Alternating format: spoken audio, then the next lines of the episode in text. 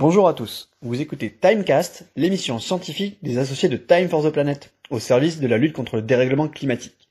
Il est temps d'accueillir notre invité de la semaine. Bonjour, je suis Nicolas, et aujourd'hui, nous allons voir comment la protection et la restauration de la biodiversité peut avoir un impact majeur en faveur du climat. Autrement dit, comment préserver les écosystèmes, c'est agir contre le dérèglement climatique. Pour commencer, posons-nous une question. L'être humain est-il le seul être vivant capable d'influencer le climat mondial? Rien qu'en pensant aux arbres, on comprend que la réponse est non. Si on prend un peu de hauteur, la biosphère, autrement dit la totalité des êtres vivants, représente un réservoir de 600 milliards de tonnes de carbone, à comparer aux 750 milliards de tonnes présentes dans l'atmosphère. Et si l'on veut lutter contre le dérèglement climatique, il est préférable de voir une tonne de carbone stockée dans un être vivant, là où elle ne réchauffera pas le climat, plutôt que dans l'atmosphère. On peut alors se demander si des leviers existent pour augmenter significativement la part de carbone stockée par le vivant, au-delà de la plantation d'arbres. Vous allez voir, ça fait un peu arche de Noé, mais vous ne verrez plus la biodiversité de la même façon après cela. Par exemple, les mangroves, ces forêts avec de grandes racines plongées dans l'eau, stockent 250 fois plus de carbone par hectare que les forêts françaises, et 8 fois plus que les forêts tropicales.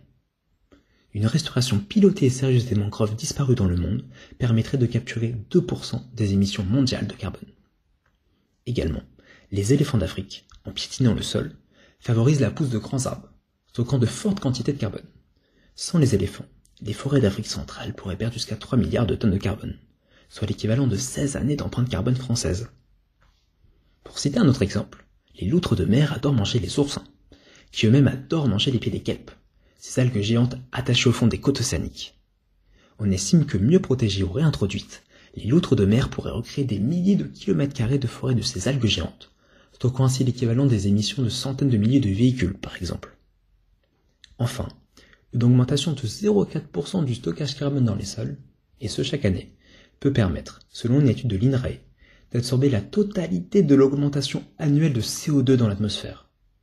Oui, oui, vous avez bien entendu, la totalité de l'augmentation annuelle de CO2 dans l'atmosphère. Ce sujet passionnant, appelé l'initiative 4 pour 1000, fera l'objet d'un prochain tabcast. À travers ces quelques exemples, on voit à quel point la biodiversité peut être une alliée majeure dans une approche systémique et la moins anthropocentrée possible de la lutte contre le dérèglement climatique.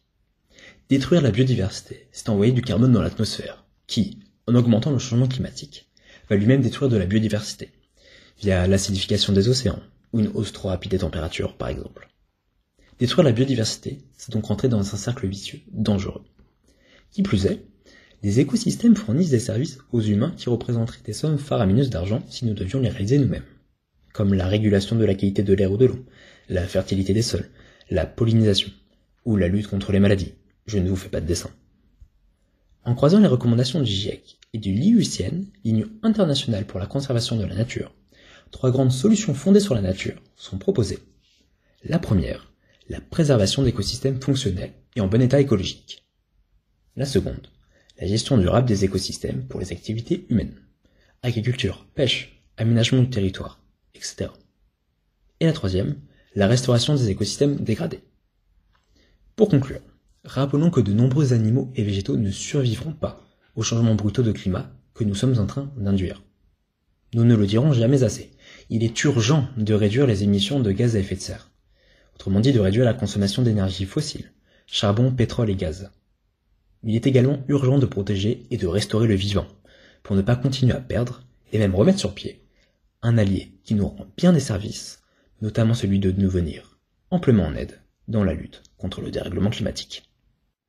Voilà, c'est tout pour cette fois-ci. À la prochaine time.